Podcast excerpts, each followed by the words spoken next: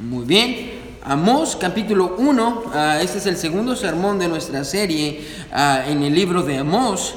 Y ah, el primer sermón que vimos hace un mes exacto, hermanos, ah, llevaba como título El rugido del león se acerca. Amén. Y, y hoy el título no está muy lejos, ah, va a ser casi va- prácticamente el mismo título de- del libro que, que le hemos dado.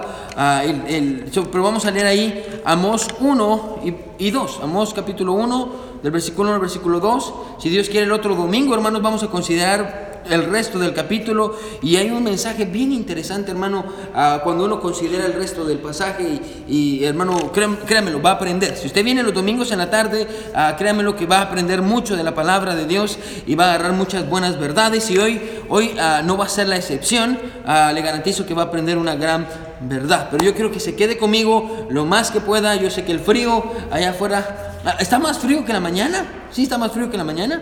Sí, ¿verdad? Sí está más frío que la mañana. Ah, no, está, está lo, lo que sí lo que sí veo yo es que por ejemplo había agua en algún lugar se congeló. Gracias a Dios las calles ahorita ya está más más ya se puede pasar muy bien. No, Nosotros nos venimos muy bien ahí en el, ahí en el carro, pero muy bien. So, Amós, ¿ya están todos ahí? Amén, sí, porque si no sigo hablando en lo que encontramos. Ah, Amós, si usted encuentra ahí el libro de, de Daniel, después se puede ir ah, para adelante, después va a encontrar Daniel, de ahí va a seguir con Oseas, Joel, Amós, amén, ah, el libro de Amós. Y, tiene ocho ah, capítulos, nueve capítulos el libro de Amós. Muy bien, so vamos a leer el versículo 1, versículo 2 y nos vamos a quedar ahí. So, ponga mucha atención. La palabra de Dios dice así: dice, las palabras de Amós, que fue uno de los pastores de Tecoa, que profetizó acerca de Israel en días de Usías, rey de Judá, y en días de Jeroboam, hijo de Joás, rey de Israel, dos años antes del terremoto. Dijo Jehová, rugirá desde Sión, y dará su voz desde Jerusalén, y los campos de los pastores se enlutarán, y se secará la cumbre del Carmelo. Ahora, ya vimos un mensaje que, que fue básicamente hace un mes que vimos el contexto. Vamos a, vamos a tratar la manera de aprender un poquito acerca de eso. Ah, vamos a recordar lo que vimos hace un mes. Ah, pero hay otra verdad ah, que tiene que ver con la última parte del versículo 2, donde dice: Dará su voz desde Jerusalén y los campos de los pastores se enlutarán y se secará la cumbre del Carmelo. Hay un mensaje ahí para nosotros y es un mensaje muy interesante y que vamos a profundizar hoy, vamos a aprender a qué quiere decir eso. Tengo algunas imágenes ah, del Monte Carmelo para que usted más o menos se transporte y usted entienda qué es lo que Dios quiere ah, comunicarnos con este ah, pasaje. Pero el título de la predicación de hoy es el título ah, que le hemos dado a esta serie. El título es este, el rugido de Dios. ¿Qué pasa cuando Dios ruge? ¿Qué pasa cuando Dios habla? Cuando, y, y la semana pasada, hermanos, vimos que, que, bueno, el mes pasado, la última vez, o el primer sermón que vimos, vimos que el rugido del león se acercaba. Amén, que teníamos que tener cuidado, ¿se recuerda? Ah, porque el rugido del león venía y, y el rugido del león era el juicio de Dios, pero hoy no vamos a ver que el rugido de Dios ah, viene, el rugido del león viene, hoy vamos a ver qué pasa cuando el rugido del león llega, cuando, cuando viene el juicio de Dios. Y vamos a ver, hermano, qué pasa cuando Dios trata con su pueblo. ¿Qué es lo que pasa cuando Dios trata con, con una persona? Y, y créamelo, hermano, que ah, hoy vamos a aprender que no es, no es dolor físico el que Dios impone muchas veces. Es peor aún. So, vamos a aprender a, a una verdad del día de hoy, el rugido de Dios. Vamos a orar. Mi buen Señor, te pido que tú nos ayudes, a que tú nos muestres en tu palabra, a Dios, cuáles son las verdades que tú quieres a que aprendamos y que atesoremos, mi Dios. Y gracias por el número de gente que está aquí, a, pesar de, del frío, Señor, y, y, a pesar del clima, Padre eterno, a, los hermanos han venido y, y son fieles, Dios, y, y, se quiebra mi corazón al saber, Padre, que son fieles a su iglesia, son fieles, mi Dios, no a un pastor, no, no a nadie más, no a un hermano, a Dios son fieles a tu palabra quieren estar en tu casa y, y, gracias Dios por las hermanas que están cuidando a los bebés allá atrás, Señor, y, y gracias, Padre, por ellas, a, a porque dan de su tiempo, Padre, para poder a cuidar a los niños, Señor. Te agradecemos, en el nombre de Jesús oramos, amén y amén. Muy bien, hermanos, pueden sentarse.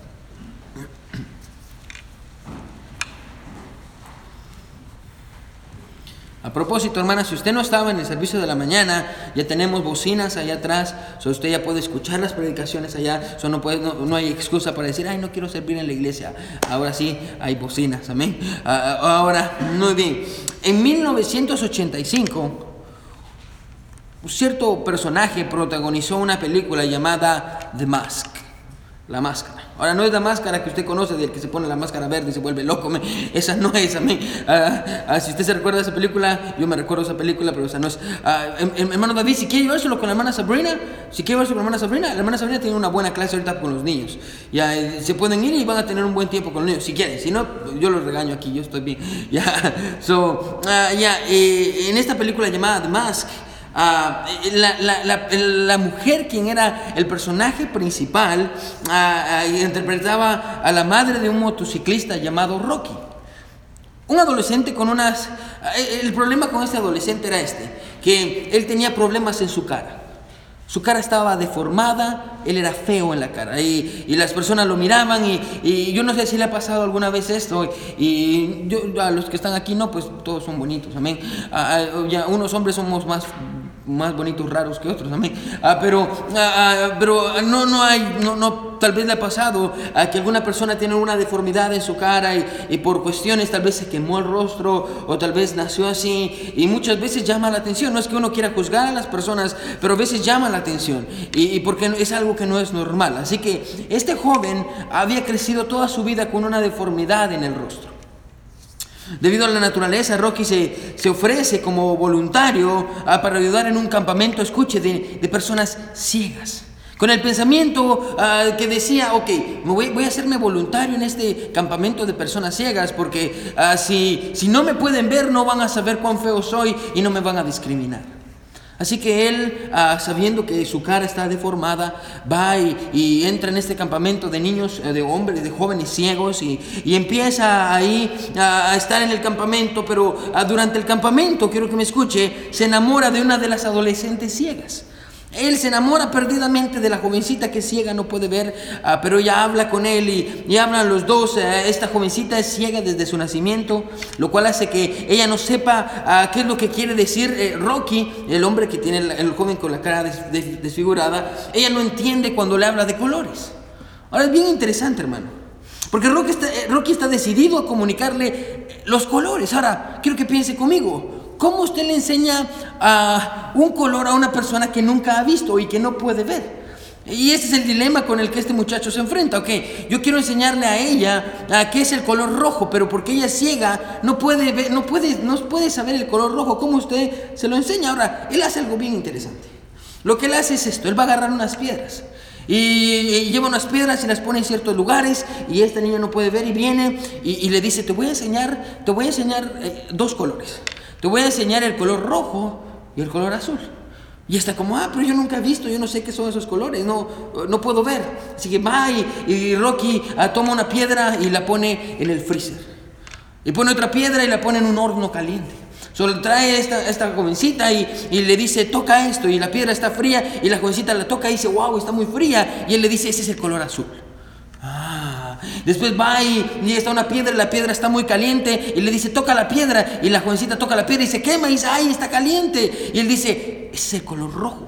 So, para que ella pudiera tener una, una, idea. Entonces él empieza a hablar de las nubes y ella dice, no sé qué son las nubes. Así que va y toma algodón y le dice, toca. Y ella toca y dice, estas son las nubes. Ahora él le enseñó todas estas maneras y los dos se emocionan cuando esta joven ciega siente que por primera vez entiende qué es lo que es el color y entiende qué son las nubes. Ahora, por supuesto, ella nunca verá los colores y las nubes como realmente son.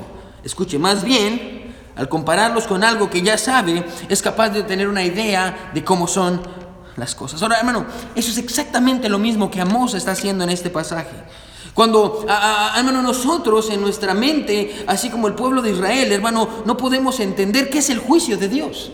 A veces, hermano, cuando pensamos ah, sobre el juicio de Dios, creemos que es Dios ah, regañándonos y Dios lastimándonos y, Dios haciéndonos sufrir y, nosotros llorando y, perdemos a un ser querido y, perdemos algo que amamos y, decimos porque a la gente le va mal, oh, es que este es el juicio de Dios. Ahora, hermano, si usted ha leído la Biblia, usted va a entender esto. Dios nos, da ejemplos de, que su juicio, escuche, no necesariamente implica dolor físico. O muchas veces una persona sufre sin siquiera que Dios, sin el hecho de que Dios lo esté juzgando. Por ejemplo, Job. Ahora pasamos 45 semanas estudiando el libro de Job. Hace mucho tiempo, cuando comenzamos la iglesia, todavía terminamos de ver y, vimos cómo Job sufrió y, el dolor de Job y cómo Job tenía toda este, esta aflicción. Y, y no era que Dios lo estuviera castigando, porque Dios no lo estaba castigando, a Satanás lo estaba probando y, no era que el juicio de Dios había venido sobre la vida de Job. Así que hermano, a, veces hermano no entendemos qué es el juicio de Dios. Y porque nosotros no entendemos a cómo es que Dios juzga, porque obviamente hermano nosotros no somos Dios, Amós va a tomar una imagen. Hemos tomado una imagen ah, ah, para darnos a entender, para que nosotros más o menos podamos entender un poquito de qué es el juicio de Dios. Ahora, ¿cuál es la imagen que, que Amos toma? Ahora, la imagen que Amos toma es muy interesante porque Amos compara el juicio de Dios que habría de venir con el rugido de un león. Ahora, ¿alguna vez ha escuchado el rugido de un león usted? Amén. Aquí tenemos una imagen, ya. A nuestro amigo Digo, no, ya, me, me quedo, hermano Alejandro anda todo. Me, ahí está el león, amén. Ahora, a veces usted va al lugar y, y, decimos, ay, miren los gatitos tan lindos, amén. Y son chiquititos y, y miau, miau, miau. Ah, pero cuando crecen, imagínense que le haga esto, amén, sus dientes esas mandíbulas, mano, son capaces de, de, hacer pedazos un cráneo pero en cuestión de segundos. Ahora el rugido de un león. Ah, ahora es increíble, hermano. Ah, yo estaba estudiando un poquito, obviamente, para prepararme para el sermón de hoy, sobre el rugido del león. Ahora encontré algunas cosas que son muy interesantes que tal vez usted no sabía, ¿sí? Y que nos van a, nos van a ayudar a traer luz al pasaje. Ah, por ejemplo, aunque suene increíble, hermano, escuche, y que suene, uh, tal vez, como digo, increíble, el rugido que producen los leones, escuche, es exactamente igual. Es, es exactamente igual, escuche, a un bebé llorando. El rugido de un león es igual al llorido o al llanto de un bebé, solo que en diferente frecuencia, en diferente volumen. Cuando un león ruge es exactamente igual, hermano. Si usted bajara la frecuencia, bueno, no la bajara, sino que la subiera porque eh, está muy bajo. Ah, si usted subiera la frecuencia y, haría que el, rugido del león sonara más, menos, hermano, usted se daría cuenta que los leones cuando rugen es exactamente lo mismo como ah, cuando un bebé está llorando. Ese llorido del bebé es igual que el rugido de un león. Se usan literalmente, hermano, si usted estudia, se usan las mismas cuerdas vocales ah, que un bebé ah, las tiene un león y los dos ah, suenan exactamente iguales, solo que en diferentes frecuencias. Ahora, pero lo interesante en cuanto al rugido del león, escuche, no es su sonido, que es aterrador. sino que lo interesante y lo que yo quiero llamar su atención en esta tarde es en esto, es ¿por qué un león ruge?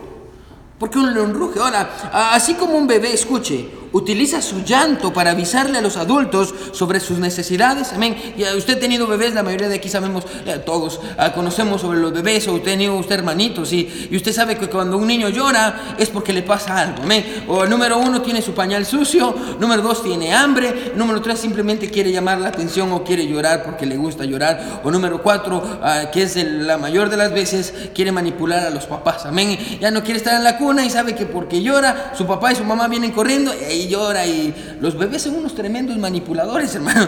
Y tal vez usted no se ha dado cuenta, amén. Y a veces dice, ay, sí, es que es un bebé, no sabe. Hermano, los bebés saben mucho y, tristemente saben más que nosotros, amén. Ah, así que ah, la razón por la que los bebés lloran, y creo que se quede conmigo, es para comunicar un mensaje.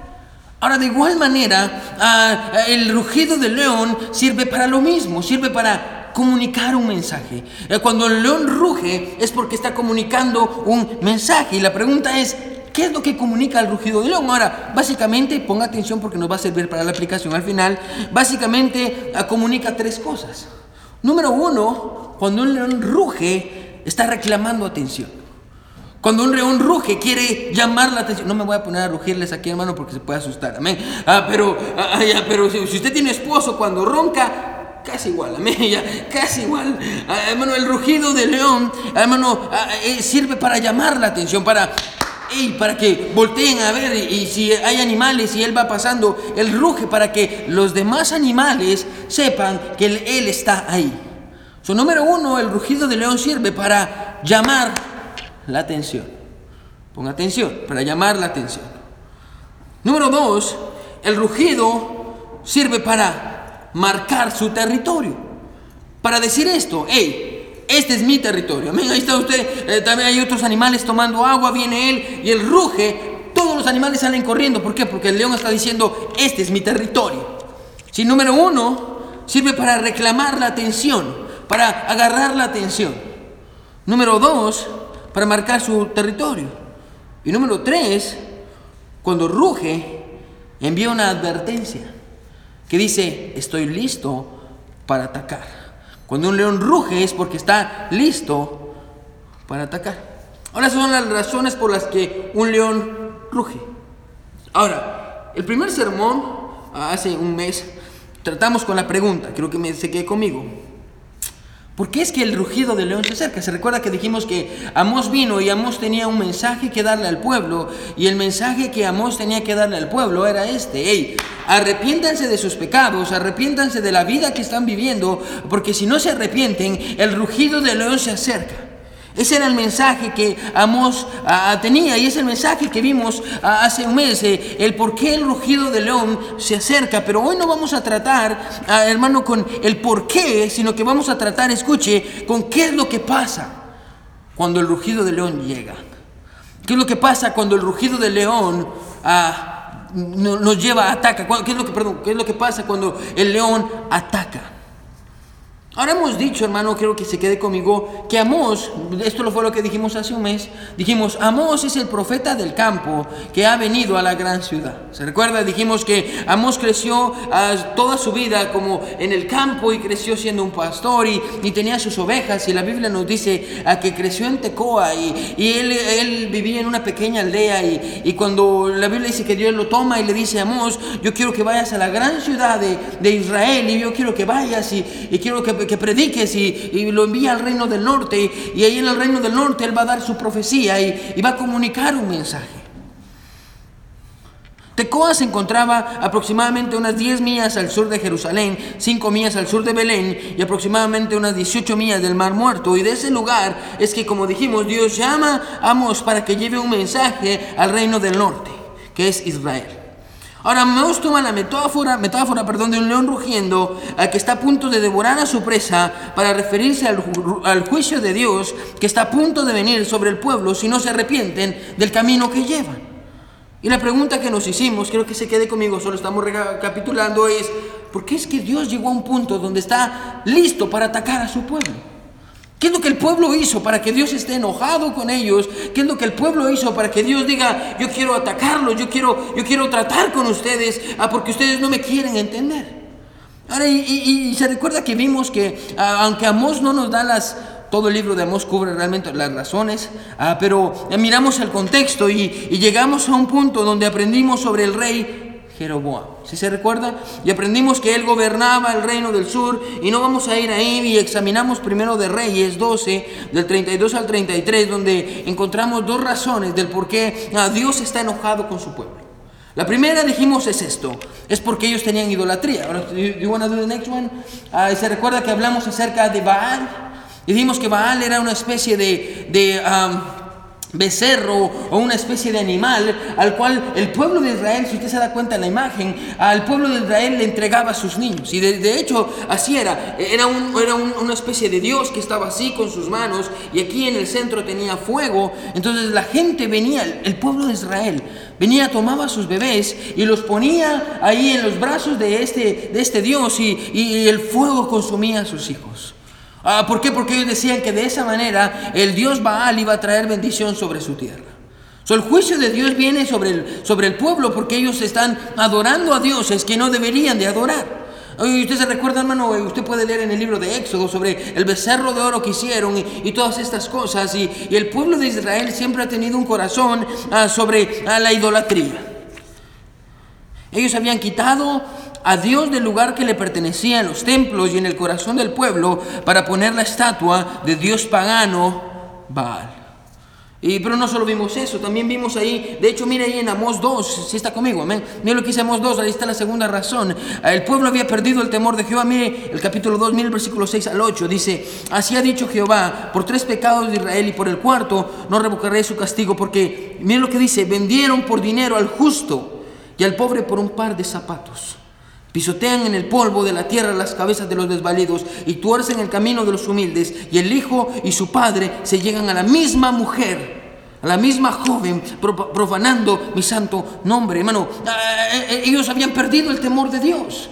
No tenían temor de Dios y, podemos leer que los ricos venían a los pobres por un par de zapatos. Los ricos hundían a los humildes en lugar de ver por ellos. Los hombres cometían toda clase de inmundicia con las mujeres y, las personas se emborrachaban incluso, y usted sigue leyendo, a la par de sus dioses. Todas estas características, hermano, escuche, son evidencias de que el pueblo había perdido el temor de Dios. Y la razón por la que el rugido de Dios vendría sobre Israel, el juicio vendría sobre Israel, era porque la idolatría nos había llevado a abandonar el temor de Dios en sus corazones. Y dijimos esta verdad, solo estamos recapitulando, dijimos esta verdad, escuche, ¿sí? Ah, dijimos esto, cuando la idolatría aumenta y el temor de Dios disminuye, el rugido de Dios se acerca.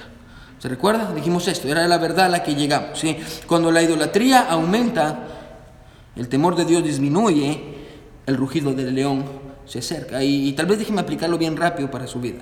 Bueno, eso no solo es verdad para el pueblo de Israel, es verdad para su vida. Bueno, cuando usted en su hogar o esté en su vida, pone, quita a Dios del lugar que le corresponde y pone otra cosa, pone a, cosas malas y usted puede, usted puede nombrarlo y usted pone el dinero y usted pone el trabajo y usted pone a una persona y usted pone a sus hijos y cualquier cosa que usted ponga en el lugar que le corresponde a Dios, hermano, eso es idolatría. Es idolatría y la Biblia dice que cuando la idolatría aumenta, automáticamente el temor de Dios va a disminuir. Y a usted no le va a importar tanto Dios. Y hoy en la escuela dominical aprendíamos esto, que vivimos, hermanos, en la, en la constante presencia de Dios. Hermano, Dios ah, no cierra los ojos cuando cometemos pecado. Dios está viéndonos. Y Dios no se va y Dios nos ve todo el día y, cada noche y cada cosa que hacemos. Y si usted va a la cocina, Dios está viéndolo. Y si usted está haciendo, está en su trabajo, Dios está viéndolo. Vivimos en la constante presencia de Dios. Vivimos siempre en la presencia de Dios y, cuando perdemos, hermano, el temor de Dios y, ya no nos importa lo que Él dice y, no queremos obedecer a nuestros papás y decimos, ah, no me importa lo que mi mamá dice, no me importa lo que mi papá dice, no me importa lo que la gente dice, oh, ese pastor está loco, ah, solo quiere hablar de Dios y yo no quiero saber nada de eso, hermano, escuche, cuando el temor de Dios disminuye, el rugido del león se acerca. Y ese era el mensaje que Amós debía llevar a Israel. Por esa razón Dios lo había tomado del campo y lo había llevado a la gran ciudad. Porque había un pueblo, escuche hermano, que necesitaba estar consciente del peligro que corrían si no se arrepentían de su idolatría y su falta de temor de Dios. Ahora, esa es la misma razón, escuche, esa es la misma razón, hermano, por la que nosotros, como iglesia, necesitamos este mensaje, el mensaje de Amos. Porque necesitamos estar conscientes, hermano, escuche. Necesitamos estar conscientes del peligro que corremos si no tratamos con aquellas cosas que nos han robado el primer lugar, le han robado el primer lugar a Dios en nuestras vidas. Bueno, necesitamos tratar con eso y, hermano, muchas veces es la televisión y, a veces es el Facebook y queremos estar en el Facebook todo el tiempo y a veces son los videos de YouTube y, y nos encantan los videos de YouTube y, hermano, a veces son cosas muy insignificantes y por más insignificante que sea, hermano, si, usted, si eso le está robando a usted eh, pasar tiempo con Dios, buscar a Dios, hermano, Dios se enoja contra eso. Bueno, usted va a encontrar esto. Hermano, Dios, yo dije esto la semana, hace un mes, ah, dije esto. Hermano, Dios no quiere tener el segundo lugar en su vida y tampoco está interesado en compartir el primer lugar. Hermano, Dios quiere el primer lugar y punto. Dios quiere ser el primer lugar de usted y, hermano es necesario que estemos conscientes, hermano, de que si nosotros quitamos a Dios del lugar que le corresponde en nuestras vidas, en nuestros matrimonios, hermano, el juicio de Dios viene. Hermano, y Dios no va a tratar con usted con, con amor y con cariño. Recuerde, hermano, Dios es amor, pero también es fuego consumidor. Dios trata con fuerza cuando es necesario tratar. Es necesario, hermano, que eh, estemos conscientes del peligro que corremos, hermano, si no tratamos con la falta de temor de Dios en nuestras vidas. Hermano, así como el pueblo de Israel necesitaba este mensaje, hermano, de igual manera nosotros necesitamos entender el mismo mensaje. Hermano, si no corregimos las cosas que necesitamos corregir, si no hacemos lo que necesitamos hacer, hermano, Dios va a tratar con nosotros. déjeme decirle algo, la Biblia dice esto, que hay de aquel, hermano, nadie puede estar en pie. Escuche, cuando Dios trata con su pueblo. Se lo vuelvo a repetir porque esto es importante. Nadie queda en pie cuando el rugido de Dios viene. Amén. Grave en momento. que Nadie queda en pie cuando el rugido de Dios viene. Porque esa verdad, el pasaje, nos lo va a enseñar. Y nos lo va a enseñar en el primer versículo. Miren lo que dice el primer versículo. Las palabras de Amós. Y aquí hay un detalle que dejé pasar hace un mes porque quería tratar con esto aquí. Miren lo que dice, las palabras de Amós, que fue uno de los pastores de Tecoa, que profetizó acerca de Israel en días de Usías, rey de Judá, y en días de Jeroboam, hijo de Joás, rey de Israel. Mire esa pequeña frase que dice al final. Dos años antes del qué? Terremoto. Ahora, ahora que entendemos más sobre el contexto de Amós y la razón por la que Israel necesitaba escuchar el mensaje, como les dije, hay, un, hay este detalle dejé pasar hace un mes ah, porque quería tratar con eso hoy y, y, hay algo interesante en cuanto a este terremoto. Ahora, ¿cuál, ¿qué es lo interesante? Ahora lo interesante es el tiempo. Porque Amós está diciendo, ok, esta profecía, escuche, esta profecía que les estoy dando, eh, este, yo dije estas palabras dos días antes del terremoto. ¿Qué quiere decir eso? Que, que cuando Amós escribe estas palabras, el terremoto ya sucedió. Y digamos, le está diciendo, ¿sabe qué? En dos años, para la gente que está leyendo, ellos iban a entender y se iban a ubicar y ellos iban a decir, oh sí, porque, hermano, si usted estudia a un, escritor bien famoso llamado Josefo, él, él, vivió en el tiempo de Jesús y, y, él tiene un montón de libros. Sea, ah, y, él, él, no era cristiano, él nunca fue cristiano, pero él miraba y, y él escribía lo que miraba. Y, realmente, hermano, si usted quiere aprender sobre historia de los judíos, hermano, compre los libros de Josefo y son bien interesantes. Y, y, él habla acerca de esto. Y él dice que hubo un gran terremoto que destruyó Jerusalén. Es un terremoto muy gigante ah, que pasó. Y ahora déjenme decirle algo, quiero que se quede conmigo. Hermano, ¿qué pasa cuando hay un terremoto? ¿Mm? ¿Destruye? ¿Se cae todo? Escuche, cuando hay un terremoto, nadie queda en pie. ¿Sí o no? Cuando el terremoto es fuerte, ¿qué es lo que pasa? Usted se cae. ¿Se recuerdan lo que le dije antes? Cuando el juicio de Dios llega, nadie queda en pie. Nadie queda en pie. So, encontramos que Él nos ubica en, este lugar del terremoto y nos dice dos años antes del terremoto fue cuando profetizó al reino de Israel. Ahora recordemos, hermano, que el rugido de león, escuche, es una manera de comunicar algo. En este caso, una advertencia al pueblo ah, de que el peligro viene. Pero la pregunta ah, con la que quiero tratar, y vamos a ver ahorita el versículo 2, es esto. ¿Qué es lo que pasa cuando el león ataca? ¿Qué es lo que pasa cuando el león viene y el león ataca? Ahora vamos a ver qué es lo que pasa, cuál es el efecto del ataque ah, del rugido de Dios o el, el, efecto del juicio de Dios y cuál iba a ser el efecto. Y mira el versículo 2, así está conmigo, amén.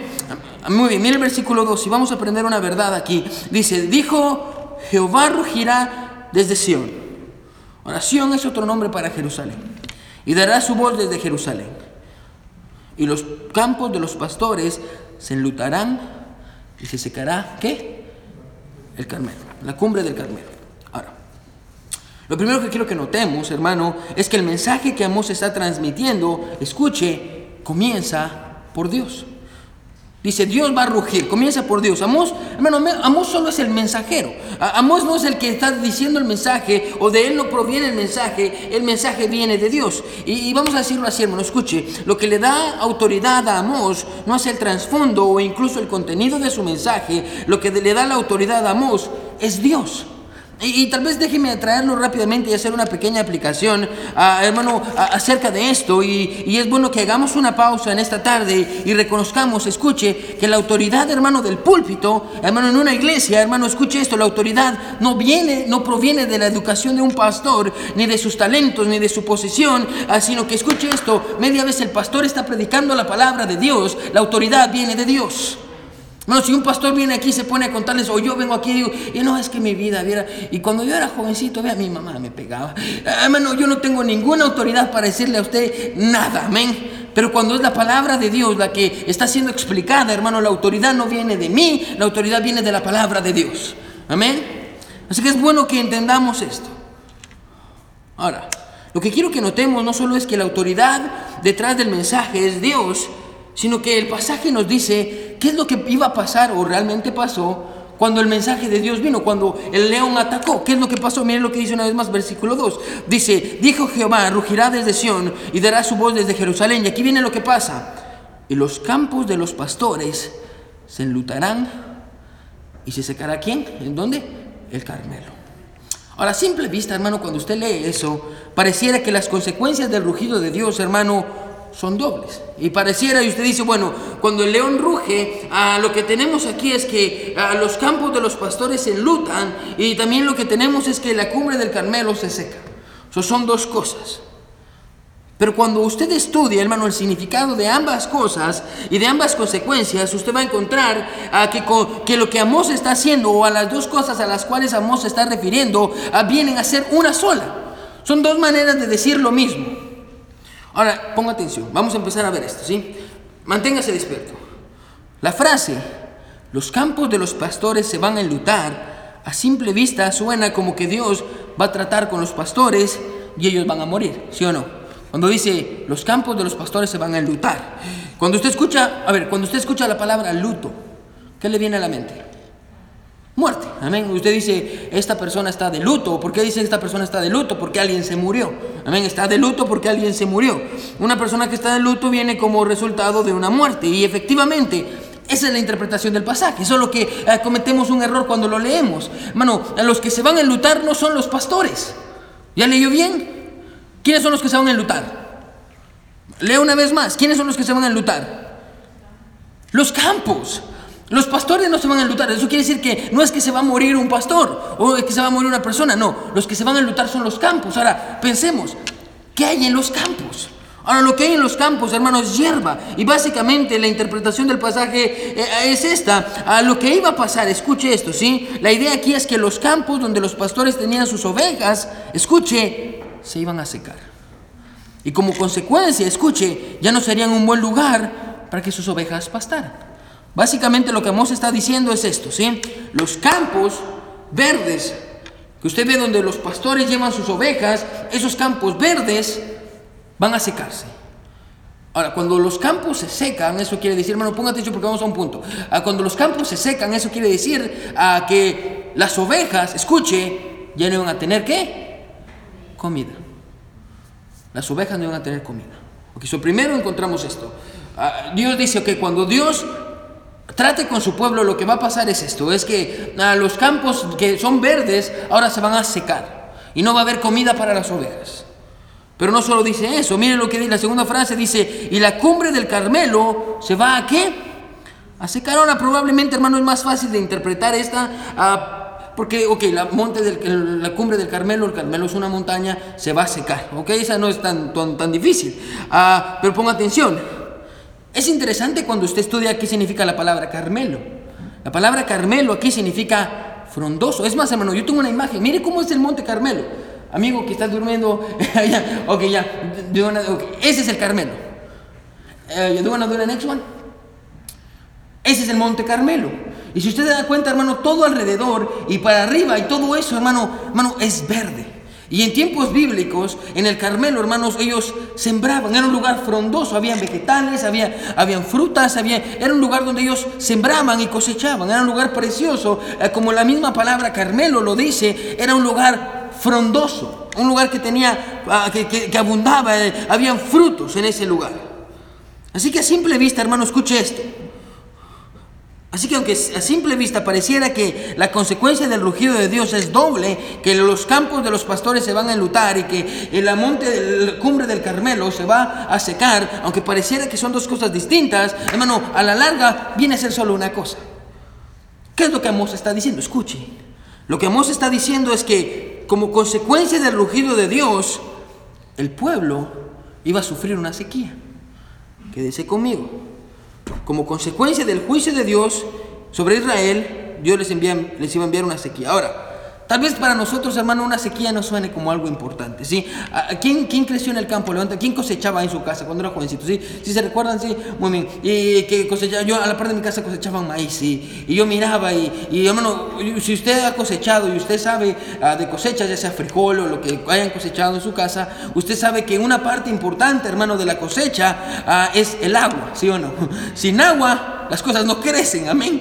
Las cosas no crecen. Así que, menos si usted ha, sido parte del campo, usted sabe, hermano, que para nosotros afuera dice, ay, está lloviendo, ay, ¿por qué está lloviendo? No voy a poder, mis planes se destruyeron. Pero para una persona que cosecha es, gloria a Dios que está lloviendo, amén. Gracias que está cayendo agua. Ah, ¿Por qué? Porque se están regando las plantas y eso me va a ayudar a mi cosecha. Ahora, pero para el pueblo de Israel, hermano, que su alimento provenía de ahí, bueno, que Dios le diga, ¿sabe qué? Eso se va a secar. Bueno, eso era algo de vida o muerte para el pueblo. Eh, hermano, recuerde que ellos dependían en gran parte de los productos a que ellos podían cosechar. Y uno de los lugares más importantes, de hecho, hermano, para cosechar era el Monte Carmelo. Evidentemente, si el pueblo no tenía comida para consumir y agua para beber, hermano, se verían en graves aprietos. Así que, ponga atención, vamos a decirlo así. Y graves esto mente, ¿sí? Como consecuencia del rugido de, león, del juicio de Dios, Dios traería hambre a su pueblo. Voy a decirlo una vez más, quédese conmigo, ¿sí? Como consecuencia del rugido de Dios, Dios iba a traer hambre a su pueblo. Ahora, hasta aquí, todos estamos en la misma página, amén, sí. Ahora yo quiero hacerles una pregunta, ¿qué va a cambiar todo?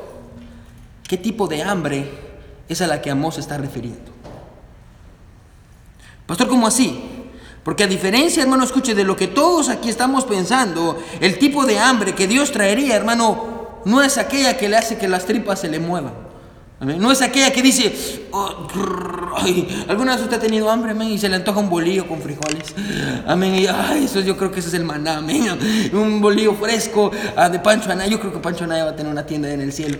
Y solo que no nos va a dar el pan vendido, sino que va a ser gratis, amén. Y hay un bolillo fresco con frijolitos recién salidos ah, de la olla. delicioso, amén. A mí me encanta. Y, y, y yo creo eso con todo mi corazón. Ahora, hermano, cuando se refiere a hambre, Hermano, no se está refiriendo a esa que usted y yo sentimos físicamente. A ver, pastor, pero si usted está leyendo ahí en el pasaje que dice que el, cumbre del Carmelo se iba a secar y, y ahí mismo en el pasaje dice, ah, pastor, que, eh, que ah, los campos de los pastores se iban a enlutar. Pastor, porque, eh, pastor, evidentemente es hambre física. Sí, pero por eso tenemos que leer todo el libro de Amós para poder entender. Aparte de su lugar, aquí va conmigo al capítulo 8. Y en el capítulo 8 vamos a entender qué hambre es a la que, a, la que Amós se está refiriendo. ¿Sí está conmigo? Amén. Mira lo que dice Amós 8.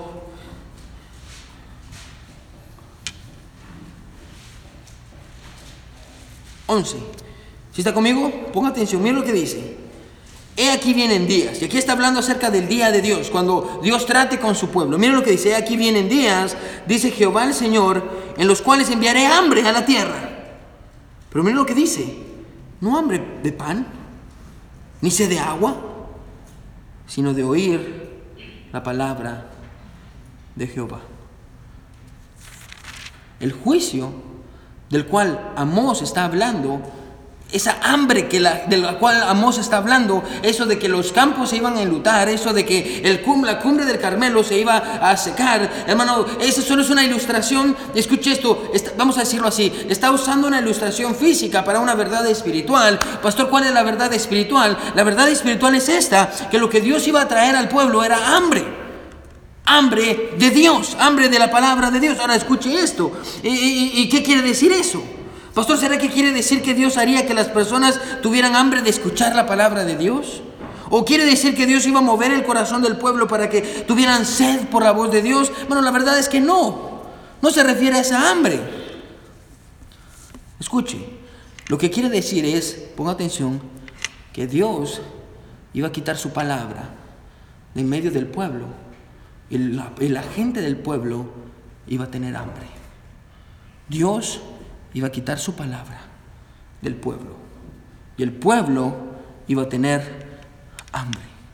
Como consecuencia del rugido del león, Dios quitaría su palabra de en medio de su pueblo. Y la pregunta, hermano, que viene, ah, hermano, que es obvia, ah, que viene del pasaje, y cuando entendemos ah, el pasaje de una manera correcta, la pregunta que nos hacemos es esta, quédese conmigo, hermano, ¿qué pasa, hermano, en un pueblo cuando Dios decide quitar su palabra?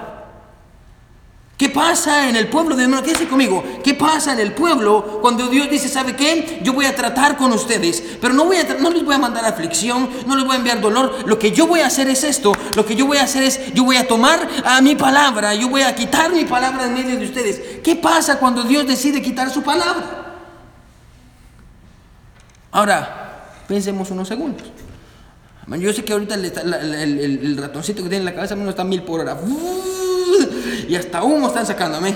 Ahora, ¿qué pasa cuando Dios quita su palabra de medio del pueblo? Ahora, parte su lugar en Amós. Y vamos a hacer un pasaje que nos va a traer luz a este pasaje a, y a esta verdad. Vaya conmigo a Proverbios. Proverbios 28. Ahora se va para atrás en sus Biblias si, si tiene Salmo.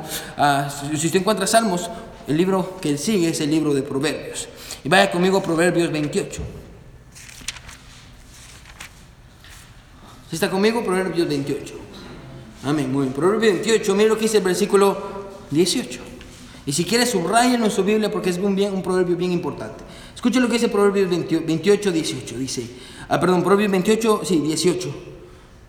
Oh, perdón, ay. Oh, no, no, no es ese 21. Oh, perdón, es, el, es Proverbios 29, 18. Yo no sé por qué dije 21. Lo voy a corregir. Es Proverbios 29, 18. Proverbios 29, 18. Mira lo que dice Proverbios 29, 18. Dice así, la primera parte, sin profecía, el pueblo que dice, se enfrena. subrayen en sus Biblias, sin profecía, el pueblo se desenfrena. Ahora, la palabra profecía, hermano, escuche esto, quiere decir palabra de Dios. Recuérdese que, que, la profecía en ese tiempo no era que alguien miraba el futuro. La palabra profecía literalmente quiere decir esto, que Dios venía y le hablaba a un hombre y ese hombre comunicaba el mensaje de Dios. O la palabra profecía quiere decir la palabra de Dios. Y dice que sin profecía el pueblo se desenfrena. Ahora, ¿qué es desenfrenarse? La palabra desenfrenarse literalmente quiere decir esto, ¿sí? Si no se ha dado cuenta, es quitar el freno. Desenfrenarse es quitar el freno. En otras palabras, escuche esto, es actuar sin freno o actuar sin medida. Lo cual nos muestra una gran verdad. Quédese conmigo, y ahorita vamos a terminar. Esta es la verdad, quédese conmigo. ¿Cuál es la verdad? Lo que nos muestra es esto. Que lo único, hermano escuche, lo único capaz de detener la maldad del hombre es la palabra de Dios. No se lo vuelvo a repetir. Lo único capaz de detener y refrenar la maldad del hombre es la palabra de Dios. Hermano, lo único capaz, hermano, sin la palabra de Dios, hermano, escuche esto, hermano, no hay límites, no hay reglas. Sin la palabra de Dios no hay una medida moral de qué es bueno y qué es malo. Hermano, y usted lo puede ver en la sociedad en la que vivimos. Hermano, a lo bueno le dicen malo y a lo malo le dicen bueno. Hermano, cuando, cuando Dios quita su palabra, cuando no hay palabra de Dios, hermano, ah, entonces el hombre, ah, según el pasaje, está desenfrenado. ¿Qué quiere decir que está desenfrenado? Hace lo que quiere. Hermano, lo que quiere decir lo dice. Vive como quiere vivir y, y hermano está completamente entregado a su maldad.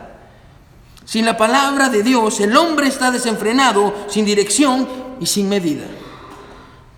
Así que la manera, escuche, en la que el juicio de Dios vendría sobre su pueblo sería quitando su palabra de en medio de ellos. Ahora, ¿Por qué Dios está haciendo esto? ¿Por qué Dios está haciendo esto? ¿Por qué Dios decidió quitar su palabra de su pueblo? Escuche, quédese conmigo. Ahorita vamos a terminar. ¿Por qué Dios? ¿Por qué Dios está rugiendo? ¿Por qué Dios decidió quitar su palabra de en medio del pueblo? Ahora recuérdese la introducción. ¿Se recuerdan las razones por las cuales un león ruge? ¿Sí se recuerda? Dijimos esto que cuando un león ruge, escuche, ruge para qué? Para llamar la atención. Quédese conmigo, para llamar la atención. Cuando un león ruge, está llamando la atención. ¿Por qué Dios está haciendo esto? Hermano, escuche esto. Hermano, Dios, ¿por qué Dios está decidiendo quitar a su palabra de en medio de la gente? ¿Por qué Dios está tratando así con su pueblo? ¿A ¿Por qué está permitiendo que el pueblo se desenfrene? Y usted puede ver ahí en el capítulo 2 de Amós lo que leímos al principio, hermano. A ellos vendían al pobre por un par de zapatos y ni no tenían amor por los pobres y el papá y el hijo se estaban llegando a la misma mujer y, no había límite moral para ellos y, estaban entregados por completo a su maldad. Hey, pastor, ¿por qué Dios, Dios permitió eso? Hey, lo permitió, escuche, para llamar la atención del pueblo. Bueno, ¿por qué Dios, bueno, ya se dio cuenta de la, la, sociedad en la que vivimos?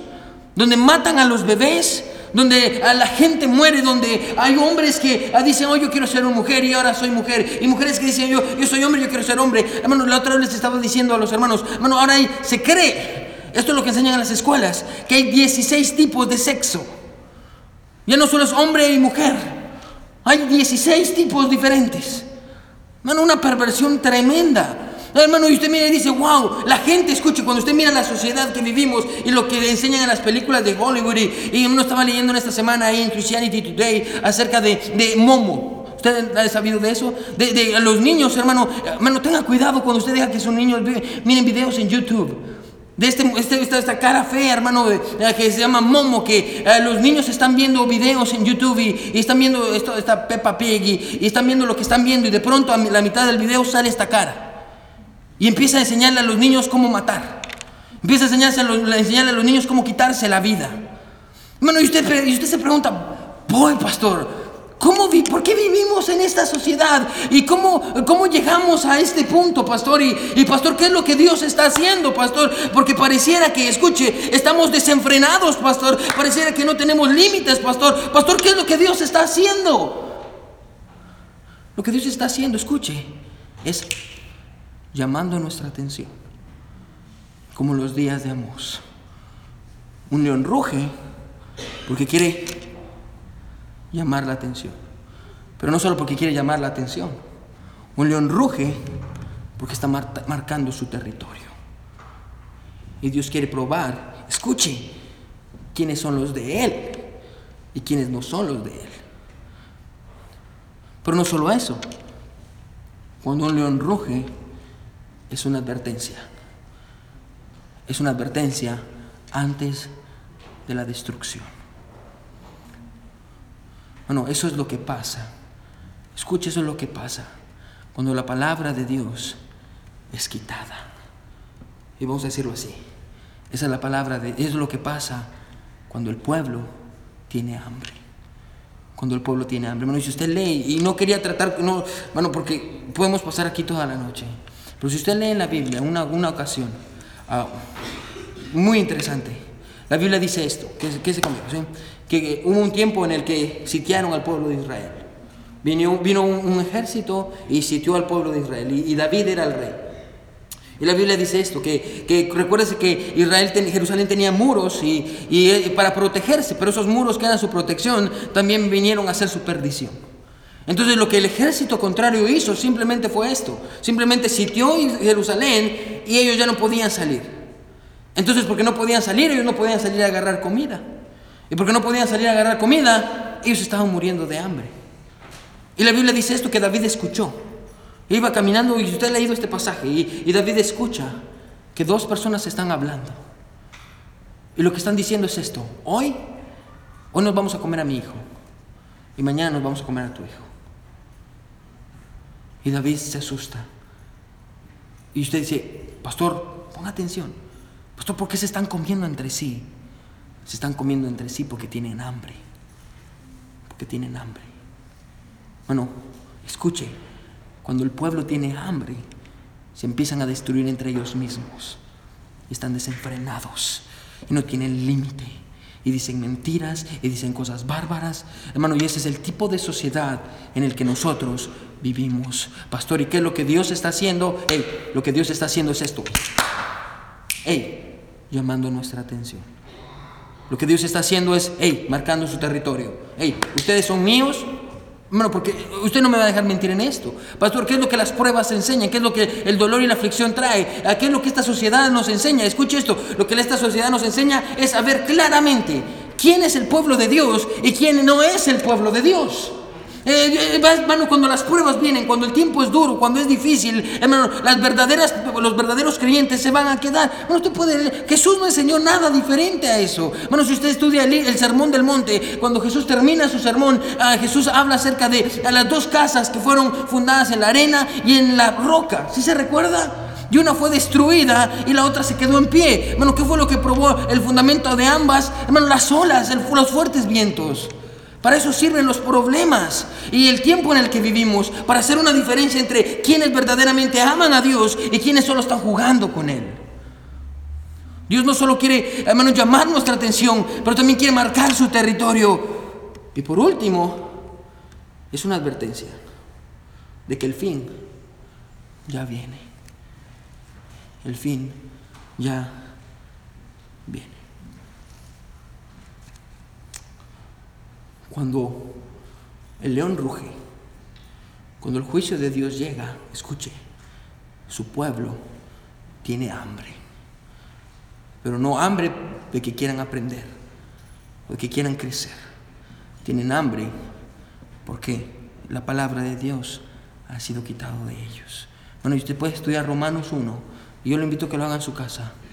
Y usted puede ver qué es lo que la Biblia dice, cómo Dios quita de ellos el temor. Y como la Biblia dice que se entregan, entregan sus cuerpos a pasiones deshonestas y, hacen cosas que no son justas y, el uso natural ah, lo cambian por el que es en contra de naturaleza y Dios los entregó a, pasiones de, vergonzosas y, y, hermano usted puede leer todo el capítulo 1 pastor ¿por qué la gente hace eso?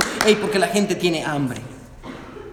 Un pueblo con hambre tiende a destruirse. Un pueblo con hambre. Hermano va camino a la destrucción. Un pueblo con hambre, hermano, está, escuche esto, desenfrenado. Hermano, que Dios nos ayude a no llegar a un punto en nuestras vidas, hermanos, donde Dios diga, ¿sabe qué? Usted no quiere escuchar. Usted no quiere, no quiere nada conmigo. Usted piensa que yo estoy jugando con usted. Usted piensa que Dios es un juguete en el cielo y usted piensa que usted puede vivir su vida como usted quiera y usted piensa que puede hacer lo que usted quiera y usted piensa que puede tratar a sus papás como quiera y usted piensa que puede tratar a sus autoridades como quiera y usted piensa que puede hacer lo que usted quiere con su vida y tener los amigos que quiera y hacer lo que usted quiera y Dios va a llegar a un punto que va a decir, ¿sabe qué? Yo voy a empezar a tratar con usted y la manera en la que voy a tratar con usted es simplemente esto, no voy a poner ningún obstáculo y voy a dejar que usted mismo destruya su vida. Voy a dejar que usted se desenfrene. Sin profecía, el pueblo se desenfrena. Lo único que detiene al hombre de la maldad, hermano, es la palabra de Dios. Es la palabra de Dios. Que Dios nos ayude a permanecer en su palabra. Todos con ojos cerrados y cabeza inclinada. Nadie viendo.